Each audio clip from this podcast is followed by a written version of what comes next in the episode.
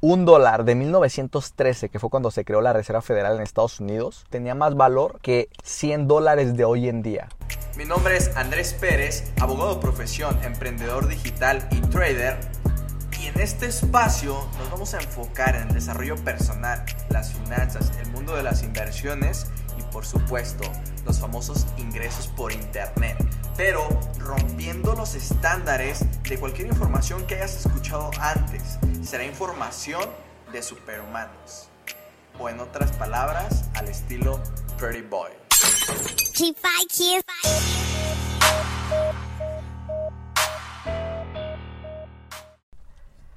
Hey, ya amigos, los saluda amigo Andrés Pérez, Pretty Boy en la casa. Súper feliz y emocionado de poder estar aquí en un episodio más de este podcast.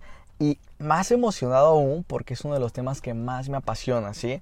Eh, recuerdo perfectamente, compartir la introducción a este podcast, eh, cuando yo estaba en primero de la Facultad de Derecho, recuerdo perfectamente que fue mi primer día, mi primer clase, y me tocó una clase, la verdad es que les mentiría si les digo el nombre de esta clase, no, no recuerdo, pero este profe nos empezó a hablar de, de, la, de la inflación, ¿sí? De la inflación. Entonces hicimos ahí varios ejercicios para ver cómo funcionaba, cómo se medía la inflación. Y yo recuerdo que en ese entonces yo dije, bueno, pues es algo que a mí no me va a afectar. Si me afecta, me va a afectar, me va a, afectar a lo largo.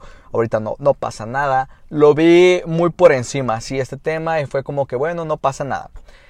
Entonces, si tú eres una de esas personas, para que te quedes en este podcast, quiero que entres un poquito en contexto.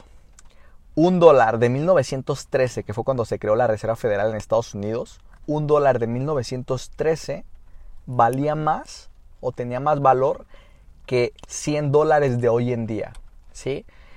Y otro ejemplo es, antes con un dólar o 20 pesos aquí en México, nosotros íbamos a la tienda y nos traíamos una infinidad, una infinidad de cosas, ¿sí? Más cosas nos alcanzaban con 20 pesos hace 15, 20 años, ¿sí? Y hoy en día, con esos mismos 20 pesos o un dólar, nos traemos menos cosas, ¿sí? ¿Qué quiere decir? Que el dinero va perdiendo su poder adquisitivo. Eso es la inflación. Nuestro dinero vale menos allá afuera cada vez. Eh, quiero quiero eh, entrar un poquito en contexto. Y este podcast lo hago más porque que las personas que están familiarizadas ya con las finanzas, las instituciones financieras, cómo funciona la economía, podrán encontrar soluciones a lo que viene y a lo que ya está sucediendo, ¿sí? Pero una persona promedio que no entiende mucho de estas cosas, ¿qué puedo hacer? Porque algunas eh, no piensan en un plan de retiro, o es más, algunas ni siquiera tienen un plan de retiro, sino no piensan en crear, no tienen un plan de retiro. Entonces la finalidad de este podcast es que entiendas cómo funciona, llevarte esa, información más digerida de cómo funciona la inflación y cómo tú puedes evitar y y tener un impacto menor de esta inflación, ¿sí? Porque es algo que nos afecta, pero siempre lo vemos como que, bueno, a la larga, bueno, ahorita no, bueno, yo no tengo dinero, ¿cómo lo voy a hacer? Bla, bla, bla. Entonces, esa, eso es lo que me tiene más feliz y emocionado de poder llevarles este tipo de información.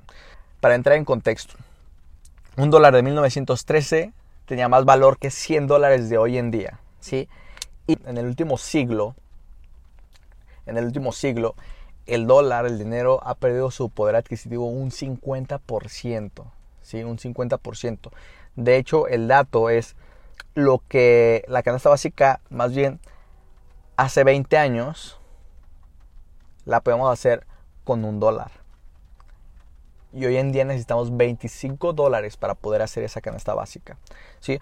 Entonces, bueno, ¿quién es Rey Dalío y por qué él dice que el dinero es una basura? Rey Dalío es el inversionista con el fondo más grande en todo el mundo, ¿sí? Más de 30 años sacando el 70% de rendimiento a los capitales.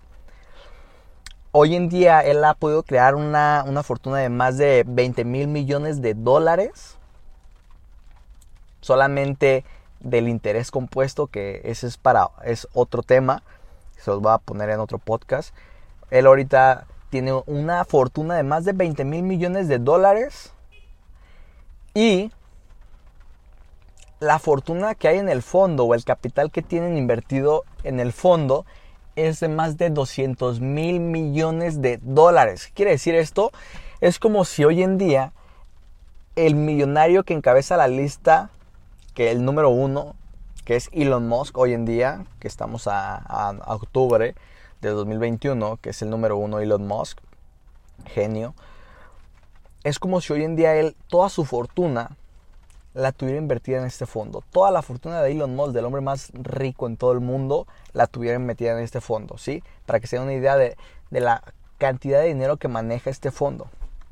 Y de la sabiduría que tiene Ray Dalio sobre las finanzas y sobre los activos financieros.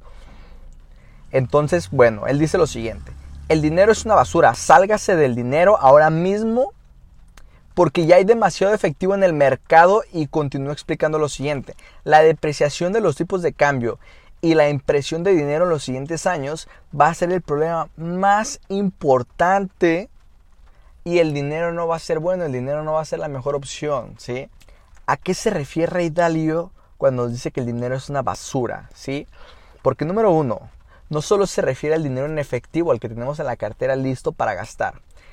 Él hace alusión al ready money, o en castellano, al dinero constante insonante. O sea, eso incluye el dinero que tenemos en el banco, el dinero que tenemos debajo del colchón, el dinero que tenemos prestado al vecino, al primo, al tío, que nos van a regresar con interés a ese dinero también. El dinero que tenemos incluso eh, invertido en bienes o, en activos que nos van a dar un retorno durante los próximos seis meses, en bonos de gobierno, ¿sí? Hace, él hace ilusión a todo este dinero, ¿sí? Y bueno, número uno, ¿por qué Rey Dalio dice que el dinero va a ser basura? Primero hay que entender cómo funciona la economía, ¿sí? Cómo funciona, va a ser como, les voy a dar como un, ejemplo muy fácil de digerir y de, los cuales a mí me lo, me lo explicaban al, al inicio y se me hizo muy entendible. El dinero siempre va a perder valor, ¿sí? ¿Cómo es esto? Eh, pongamos este ejemplo. En, un pueblito hay 10 personas, un pueblito de 10 personas, el dinero total en este pueblo son 10 dólares. Entonces a cada persona le toca de un dólar. Cada persona tiene un dólar. Entonces esto quiere decir que cada persona tiene el 10% del total del dinero. Sí, el 10% del 100% del dinero. Pero ¿qué pasaría si agregamos otros 10 dólares más a ese pueblito. O sea, que en lugar de que el dinero total sean 10 dólares, sean 20 dólares. Las personas ya no tendrían el 10%, ahora bajaría al 5%.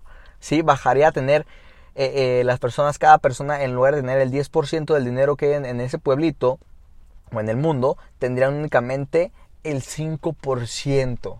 ¿sí? Y obviamente al haber más dinero en el pueblo, los costos de productos y servicios pues obviamente van a aumentar, ¿sí? Porque hay más dinero, la gente va a tener más dinero, va a tener acceso a más dinero y eh, obviamente los, precios van a incrementar. Eh, la inflación por lo, por lo regular eh, incrementa de un 4 a un 3% anual. Y esto pues obviamente la Reserva Federal lo hace al, estar imprimiendo dinero. los bancos centrales lo moderan bajando, subiendo las tasas de interés.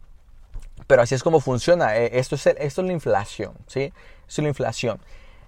Otro ejemplo sería, en todo el mundo, supongamos que hay 100 eh, mil millones de dólares, tú tienes 10 mil millones de dólares, tienes el 10%, pero la Reserva Federal imprime otros 100 mil millones de dólares, tú pasas de tener el 10% del dinero total a tener el 5% del dinero total.